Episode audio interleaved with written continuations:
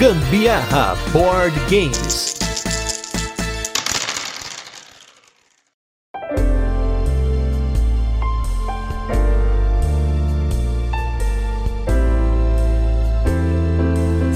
Com mais um jogo do Marcos Macri aqui no Gambiarra. É o segundo só esse ano. Eu sou a Carol Guzmão. E eu sou o Gustavo Lopes, esse é mais um episódio do Gambiarra Board Games. E no episódio de hoje, vamos falar do jogo O Vale dos Monstros 2, A Invasão na Cidade. Vamos fazer aquele resuminho de como o jogo funciona, depois temos as curiosidades e, por fim, as nossas experiências com ele, mas não sem antes o nosso primeiro bloco de destaques da semana, recadinhos e o nosso review retrô, onde a gente fala sobre jogos que já passaram por aqui. Começando com os nossos recadinhos, queria agradecer aqui os nossos apoiadores do mês aí, Eduardo Nakashima, Felipe Barreto, Regis Sakamoto e Rogério Lara Russo. Muito obrigado aí por passarem a apoiar o Gamer Board Games. E se você não apoia a gente, não deixe de apoiar lá no Catarse para você participar aqui do nosso podcast, dos rodadas dos ouvintes, escolher os temas que a gente fala por aqui e muito mais. Segundo lugar, não deixe de mandar aquele seu trecho maroto. Eu, eu já cansei de pedir, estou quase parando de pedir, hein? Apesar que a gente já tem bastante aí. Trechos que a galera mandou para fazer parte do episódio número 500, que a gente vai fazer um episódio especial em que a gente vai reagir a trechos que vocês mais gostaram. Então tem de tudo. Vocês não imaginam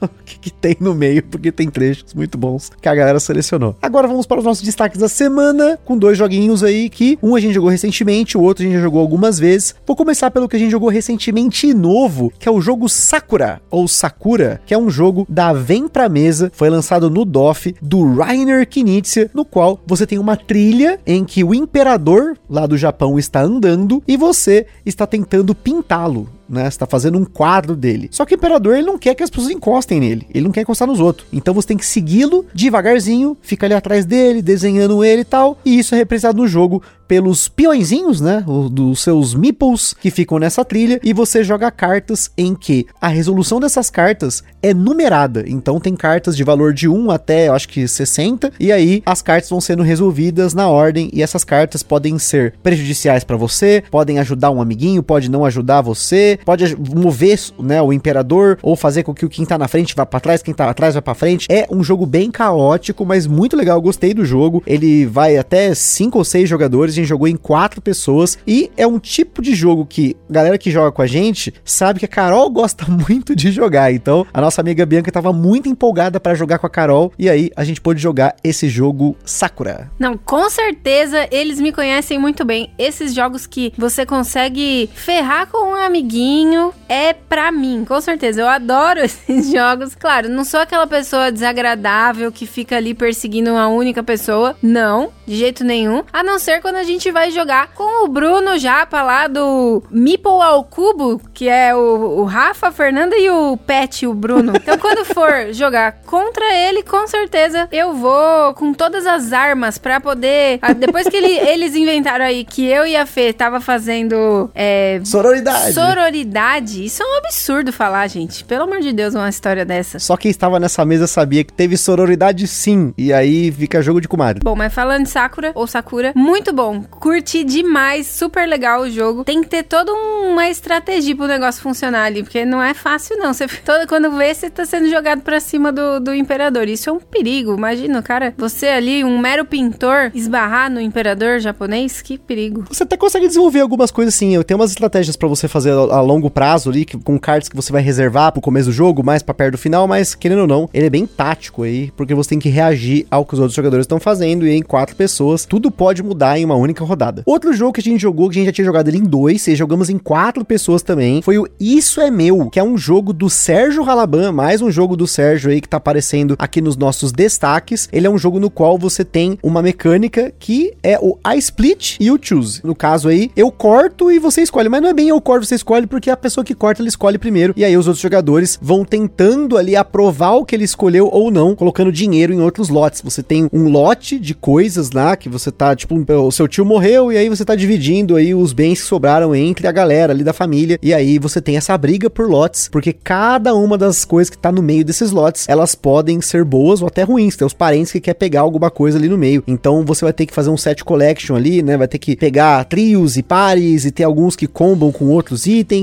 enfim. Inicialmente a gente jogou em dois jogadores, duas ou três partidas, se eu não me engano, e eu não achei tão interessante em dois jogadores até ter jogado em quatro pessoas, porque aí o jogo ficou muito mais interessante, são muito mais interações, por mais que às vezes alguém quer falir o outro, ficar tacando dinheiro na mesa até a pessoa desistir, tem uma hora que você vai ter que pensar que o dinheiro vale ponto, então será que vale a pena eu pegar aquele dinheiro que tá ali num lote com alguma coisa que eu não queria tanto, mas esperar até que outra pessoa vai tentar redividir o dinheiro numa outra rodada e você vai ganhar um dinheirinho ali que também é um ponto que vai ficar fixo para você. O que, que vale a pena você investir ali? Será que vale a pena você investir nas bebidas para ser o melhor? Ou pegar os bibelôs para você realmente pontuar com eles e não ter ponto negativo? Então tem muitas decisões interessantes porque são 10 itens diferentes, se eu não me engano. E com mais pessoas, com certeza ele ficou muito mais interessante. É verdade, eu acho que em dois é um jogo ok, mas em mais pessoas ele brilhou bem mais. Eu achei que fez muito mais sentido. Até assim, a forma de você dividir, você tem que ficar muito ligado, porque senão, se você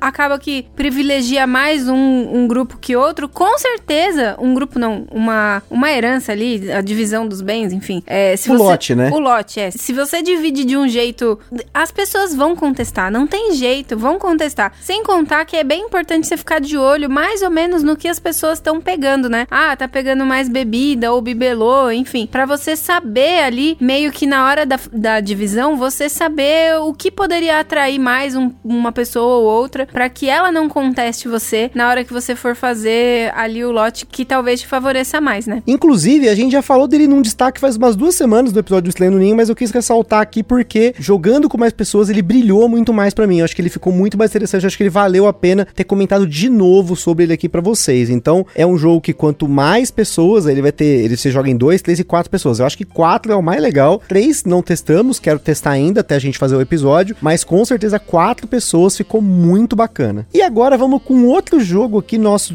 review retrô, que foi um jogo que a gente mudou de opinião, especialmente eu mudei de opinião ao longo dos anos, que é o jogo Bonanza.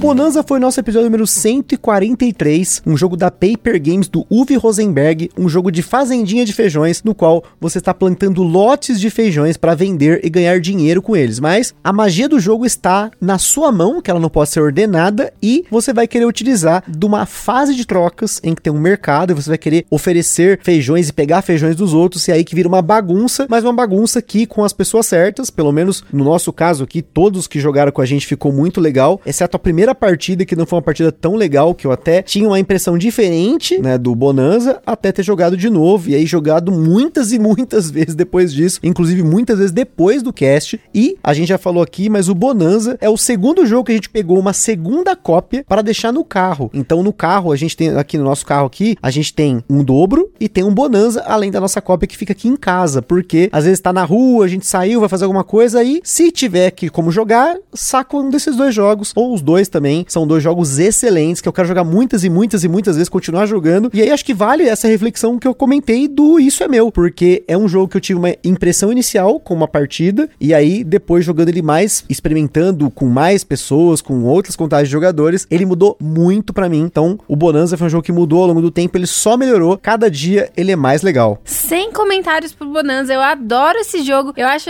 as ilustrações dele muito engraçadinhas. É um jogo que, assim como o Gustavo falou, a gente tem no carro porque realmente ele, para mim, cabe em todas as mesas. Eu acho esse jogo sensacional. Se tiver oportunidade, a gente vai jogar Bonanza. O único disclaimer aqui, talvez, é que se a pessoa não tá muito ali no espírito do jogo, de querer fazer as trocas, de oferecer, de saber negociar, ela não vai jogar Bonanza bem e vai perder toda a diversão do jogo. Então, é um jogo que ele tem uma interação e essa interação é que faz ele brilhar. Mas agora vamos com outro jogo que também a interação faz ele brilhar, que é o jogo O Vale dos Monstros 2. Vale dos Monstros 2, A Invasão na Cidade, é um jogo para 1 a 6 jogadores lançado no Brasil pela MS Jogos em parceria com a Ludens Spirit, com partidas que duraram em média 30 minutos na nossa experiência em 2 e em 4 jogadores. Falando de mecânicas, o Vale dos Monstros 2 tem como suas principais mecânicas movimento de área, pontos de ação, jogadores com diferentes habilidades e influência de área, além da dinâmica de jogo solo. E se você não sabe o que esse monte de negócio que a gente falou que dinâmica, mecânica, não sei o que, não deixe de conferir na descrição desse desse podcast tem o nosso índice de playlists e lá tem a playlist mecânica do dia com muita informação importante para você entender esses termos que a galera fala no mundo dos jogos de tabuleiro. Agora falando da nossa escala de complexidade, ele recebeu 3 de 10, é um jogo com ações geralmente simples, uma interação bacana que vai te fazer calcular melhor as suas ações, ainda mais em contagens com mais jogadores. Na data em que esse cast foi gravado, o Vale dos Monstros 2 estava entrando no Meeple Starter, uma nova plataforma de financiamento coletivo da Ludens. Mas de qualquer forma, gente, independente de financiamento, independente de valorzinho de, de jogo, atenção! O Ministério do Gambiarra Board Games adverte: os jogos de tabuleiro, como qualquer hobby, podem acender uma vontade compulsiva de sair comprando tudo. Porém, recomendamos que você não compre por impulso. Sempre procure a opinião de outros criadores de conteúdo, gameplays, formas de alugar ou, caso disponível, jogar o jogo de forma digital antes de tomar sua decisão. Em O Vale dos Monstros 2, cada jogador controla uma legião de monstros vorazes, causando em um condomínio de luxo em plena noite de Halloween, assustando o povo, invadindo as casas e inclusive causando com outras legiões que estão ali competindo para ver quem assusta mais aquela galera. O jogo é jogado em turnos por um número não definido de rodadas em que cada jogador tem três ações e uma possível ação extra. São seis possíveis ações. Além disso, cada legião possui um poder diferente que influenciará em como cada jogador vai fazer ao longo do jogo para conquistar seus pontos de vitória. Os jogadores podem usar essas ações em qualquer ordem, inclusive repetir a mesma ação várias vezes. Entre elas, a gente tem a ação de mover, em que você move um de seus meeples de monstro pelo tabuleiro, que possui uma série de casas hexagonais que dividem ele. O jogador pode andar até três espaços e caso ele cerque um oponente com pelo menos dois dos seus meeples, além de poder ganhar uma combinação de até quatro pontos de vitória ou quatro sustos, né, na combinação que ele quiser, que é um, no caso o susto é um recurso no jogo, ele também faz com que o meeple do oponente volte para um espaço na entrada do tabuleiro, nas, na verdade,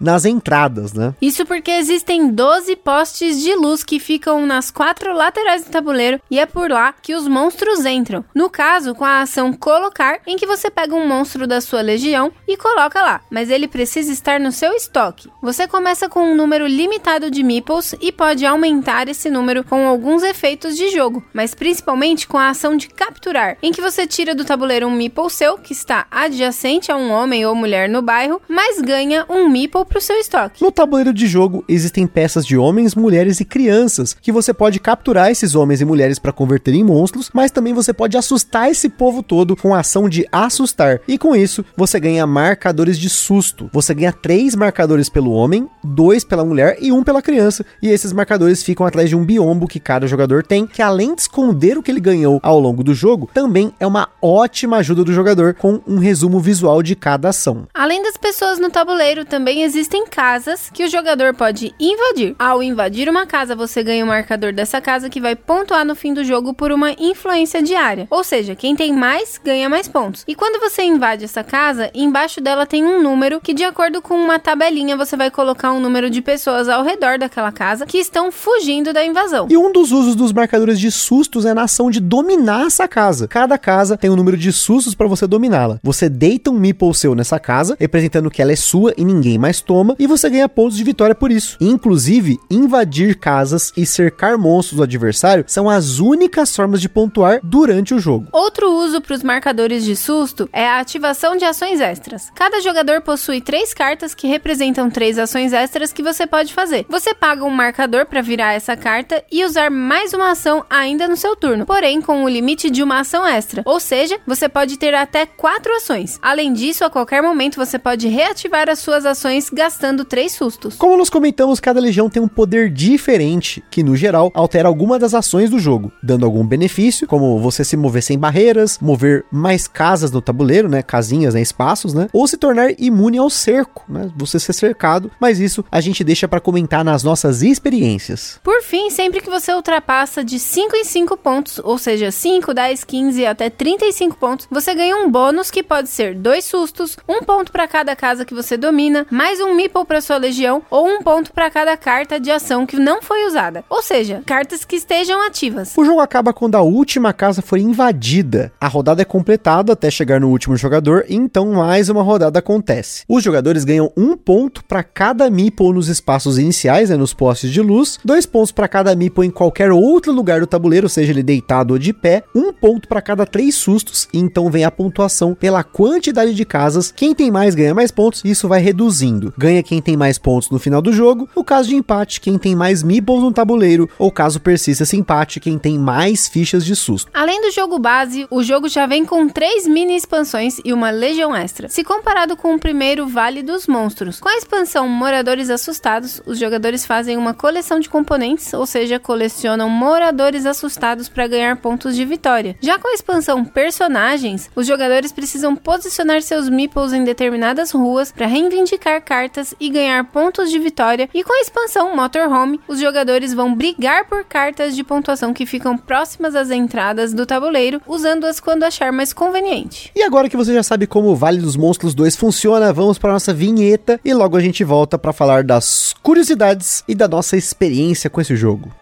Este programa é um oferecimento dos nossos apoiadores do Catarse. Se você ainda não apoia o Gambiarra Board Games, não deixe de apoiar para contribuir com a produção deste podcast, participar na escolha dos temas e dos jogos, concorrer a sorteios de vouchers nas lojas parceiras, desconto para comprar seus jogos na Bravo Jogos e acesso a conteúdos exclusivos, como o podcast secreto do grupo do WhatsApp do Gambiarra. Além disso, o Gambiarra Board Games tem o apoio da Acessórios BG, os melhores acessórios para jogos de tabuleiro do Brasil. www.acessoriosbg.com.br Bravo Jogos, a sua loja de jogos de tabuleiro modernos. www.bravojogos.com.br Utilize na sua compra o cupom Gambiar na Bravo e apoie o Gambiar sem gastar nenhum centavo adicional. Aroma de Madeira. Jogos clássicos, acessórios em madeira e serviços de personalização. Utilize o cupom Aroma de Gambiarra para ganhar um desconto em www.aromademadeira.com.br. E também os parceiros Board Game São Paulo, o maior evento mensal de jogos de tabuleiro no Brasil, todo último sábado do mês, na loja Omniverse, no bairro do Brooklyn, em São Paulo, capital. Também não se esqueçam de seguir a gente lá no nosso Instagram, que é o arroba para ver mais conteúdos e também para interagir com a gente. E se tá curtindo o nosso conteúdo, compartilha com a galera. E não deixe também de seguir a gente aí no Spotify, você que ouve a gente no Spotify, dá um seguir lá, isso é muito importante pra gente ter um número de inscritos, dá para saber ali como que está o nosso engajamento do Spotify. E não deixe de comentar também por lá, ou mesmo na Ludopedia. Vale dos Monstros 2 é o terceiro jogo do autor Marcos Macri que a gente fala por aqui. Ele que é autor de uma série de jogos por sua própria editora, que é a MS Jogos, até jogos bem antigos como Pássaros, da editora Seilican Jogos. O Vale dos Monstros 2 não seria o segundo se não existisse um primeiro, que no caso foi lançado em 2011 pela Galápagos Jogos, quando o board game no Brasil ainda tinha muito mato para capinar e a Galápagos era apenas uma editora pequenininha. E como sempre, sempre, ele volta aqui, Marcos Macri, para falar um pouquinho sobre o Vale dos Monstros 2 para vocês. Olá pessoal, saudações a todos os nossos ouvintes. Bem, o Vale dos Monstros foi, na verdade, meu primeiro jogo como designer profissional, publicado pela Galápagos em 2011. E eu praticamente comecei a minha carreira junto com o início da Galápagos, né, nessa época. Eles estavam procurando um jogo familiar, rápido, para 2 a 5 jogadores. Eu apresentei algumas opções e eles gostaram do Vale. Aí publicaram, mil cópias foi a tiragem, e os monstros, os meeples, foram fabricados na China. Porque naquela época, há 12 anos atrás, a gente não tinha aqui no Brasil uma empresa com know-how para a fabricação desse tipo de componente em grande quantidade. Hoje nós temos a Ludens Spirit. Bom, os anos passaram, é, eu construí um catálogo através do, do, meu selo próprio, né, que é a MS Jogos. Mas o interessante é que o Vale dos Monstros nunca caiu no esquecimento. Eu recebi dezenas de mensagens pelas redes sociais, e-mails, as pessoas pedindo: olha, quando é que você vai relançar o Vale dos Monstros? E eu sabia que isso só seria possível no momento em que a gente tivesse no Brasil a possibilidade de fabricar os meeples aqui com a mesma qualidade ou uma qualidade superior à primeira versão. Então, nós fizemos uma parceria com a Ludens ali no início da pandemia, né, 2020. Já temos um relacionamento de três anos, vários projetos realizados em conjunto, em parceria. E eu sabia do interesse do Eric, que é o dono da Ludens, pelo jogo.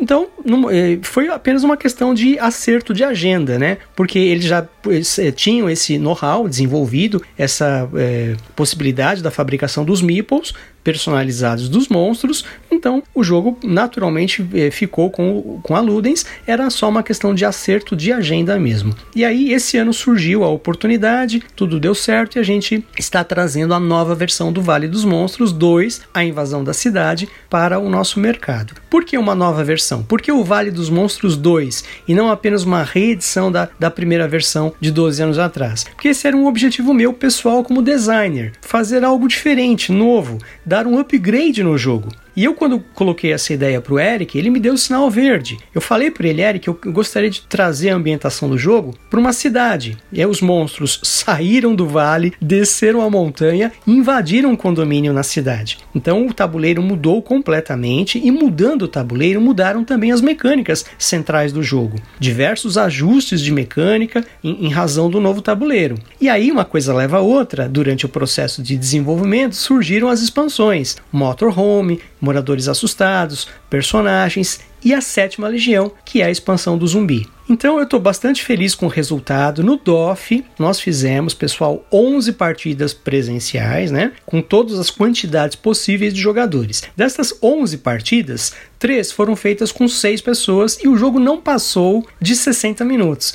Para mim, foi realmente um motivo de satisfação, porque esse era um dos objetivos principais. Como jogo familiar, para até seis pessoas, que ele não passasse de uma hora. E ele realmente não passa, ok? Então, o jogo vem agora pela, é, é, através de um, de um financiamento coletivo pela plataforma Meeple Starter. É uma nova plataforma de financiamento coletivo especializada em jogos de mesa, criada pelo grupo Ludens. Então, visitem a, a, a nossa página, pessoal. Quem ainda não conhece o jogo, a, a Meeple Starter, visitem, por favor, deem uma passadinha por lá e aproveitem, desfrutem de, do que foi preparado para esta campanha de financiamento coletivo. Gustavo e Carol, mais uma vez, muito obrigado pela oportunidade, sucesso para vocês e a gente se vê por aí. Grande abraço. Só antes da gente voltar aqui pra pauta, eu queria fazer um comentário sobre essa plataforma nova que é a Meeple Starter. Ela já está online, né? Se você entrar em meeplestarter.com.br, você já vai poder ver. Pelo menos na data em que esse episódio foi gravado, ela estava online. E a ideia dessa plataforma é que ela vai ser gerenciada pelo grupo Ludens, que aí tem a Ludens, a Ludeca, a Ludens Lab, Ludanimus, tem uma série de empresas relacionadas com jogos de tabuleiro. E a ideia dela é que ela seja para jogos de mesa, mas um dos benefícios dela é a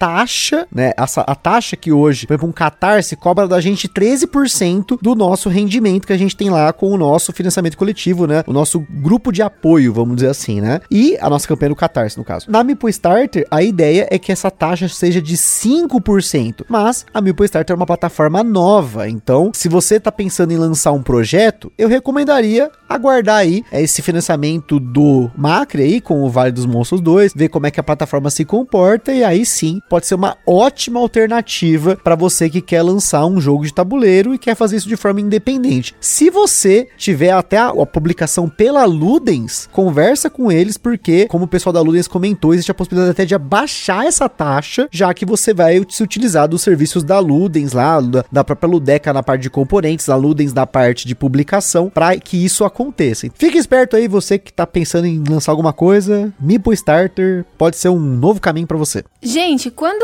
o Marcos Macri fala que realmente só seria possível lançar o jogo aqui depois que tivesse a possibilidade de produzir os meeples aqui no Brasil, abriu a minha mente. Porque realmente o jogo não faria sentido se não fossem com meeples dos personagens, né? Assim, no caso, as legiões ali, né? Dos monstros, porque, meu, é muito legal você ter ali o seu personagemzinho, o seu esqueletinho. Pra, de todos, eu já tenho que falar aqui. O meu preferido foi o esqueleto. É o Meeple mais charmosinho que tem de todos. É muito divertido você ter um, um negocinho especial ali, né? Teria como fazer a, algum adesivo e colar em cima de um, de um cubo, sei lá, alguma coisa assim. Tem um Meeple de cor diferente, né? É, não seria a mesma coisa, né? É um capricho a mais aí. Eu acho que faz muito sentido quando você você deposita esse carinho, esse cuidado com, com as pessoas que vão jogar o seu jogo, né? Fez para mim muita diferença ter tido contato com um Meeple que tem realmente ali o formato da minha legião que eu escolhi. Mas antes de falar dos Meeples e de falar das legiões e do jogo, esse jogo tem cards, então tem o quê? Sleeves! E são 50 cartas tamanho 57,5 por 89 milímetros que vão ficar bem eslivadas com os sleeves Quimera, apesar de ter uma pouca manipulação dessas cartas, né? Além de virar, desvirar no caso das cartas dos personagens, ainda assim eu acho que vale a pena eslivar para deixar sua cópia ali supimpa. Falando aí do Vale dos Monstros 1, a gente não jogou o primeiro jogo, a primeira versão desse jogo, mas eu li o manual e pude assistir alguns vídeos antigos desse jogo. Claramente, o jogo teve ajustes nas regras, como o próprio Macri falou pro novo tabuleiro, para as expansões teve melhorias, mas o núcleo do jogo, as ações principais, elas são muito parecidas, como você se move, invade casa, no caso lá tinha as barracas, tal, porque era tipo um cenário no ar livre, né? Eu acho que os ajustes ficaram legais, tinha uma ação especificamente lá de dominar, que não podia ter ninguém em volta lá da barraca, tal. Então eu achei que ficou mais fácil de jogar dessa forma nova e até mais rápido, porque eu fico imaginando se eu tivesse que limpar ao redor da casa para poder dominar ela, o jogo ia levar mais tempo para isso acontecer. Talvez essa ação não fosse tão interessante e aí as pessoas começassem a invadir as outras casas mais rápido pro jogo acabar. Então eu acho que os ajustes de regra foram bacanas e principalmente as expansões, eu ainda vou falar sobre elas, mas no geral, eu acho que para ser um jogo família e rápido na forma como o Macri comentou, as nossas partidas aí duraram em torno de 30 minutos em dois e quatro jogadores. Ele falou que em seis não chegou em uma hora, então é um número excelente, né? É um tempo excelente para um jogo que tem tantas ações e que tem tanto bichinho rodando no tabuleiro, um monte de coisa acontecendo ao mesmo tempo. Então, bem bacana nesse sentido. Todas as vezes que eu joguei Vale dos Monstros 2, aí eu, eu tive a sensação que eu tava dentro de um filme americano daqueles lá que tem, sei lá, dos Dias das Bruxas, assim e tal.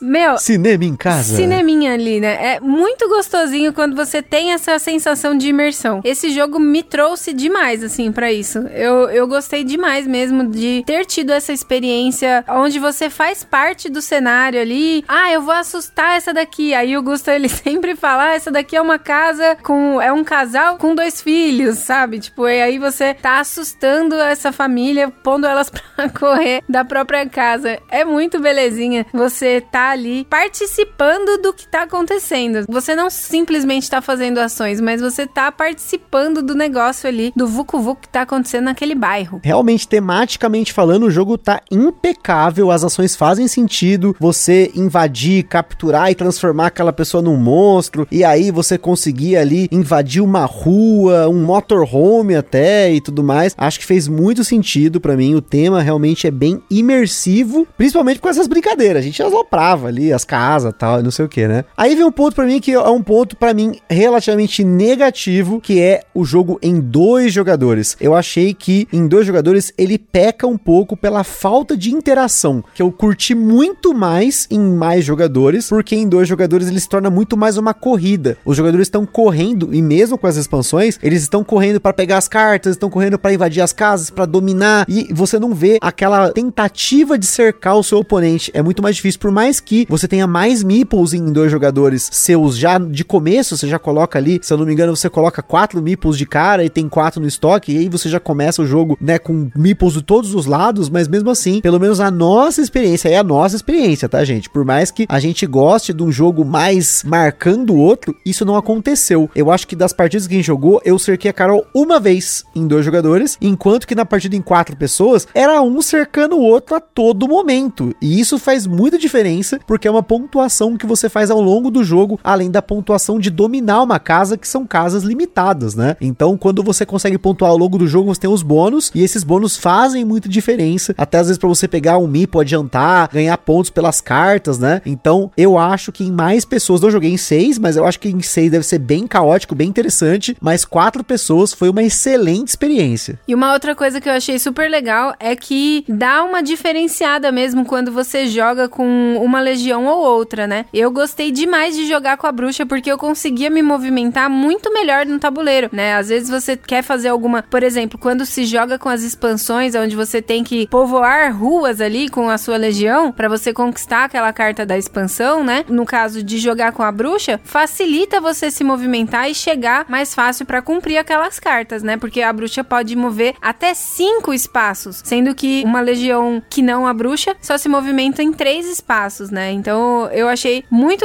assim interessante. Se você vai com uma legião específica, você consegue me ir melhor para fazer um, um, objetivo diferente da expansão, por exemplo, né? Quando você tem ali o lobisomem, se eu não me engano, você consegue assustar gastar mais, você coleta mais Você sustos, ganha mais né? tokens, né? Você coleta mais tokens. Então você consegue planejar suas ações em cima da legião que você escolheu, né? E eu achei isso muito divertido, você ter essa maleabilidade aí quando você tem uma legião diferente na hora de você jogar. E no caso, as legiões do zumbi e da caveirinha, né, o esqueleto, eu acho que elas funcionam melhor em mais jogadores, porque são legiões que elas servem muito mais pra você não perder os seus meeples na captura. O esqueleto você pode deitar, se eu não me engano, até dois meeples, né, e eles não podem ser alvos de uma captura até o próximo turno do jogador. E o zumbi precisa de três meeples pra cercar ele, ele é mais lento, mas ele é mais resistente. Então, pra jogar em mais jogadores, essas legiões fazem mais sentido. As minhas favoritas foi o lobisomem, porque eu acho que o lobisomem, principalmente sem a expansão, ele ajuda a você utilizar as crianças, que normalmente elas, nas nossas partidas, elas estavam sendo usadas mais como barreira no tabuleiro. Quando você invade, né, você jogava lá no, na onde tá os seus oponentes pra bloquear o caminho, porque ela só vale um susto e ela não pode ser capturada. Então ela só vai entulhar o tabuleiro. Em dois jogadores, as fotos que vocês podem ver,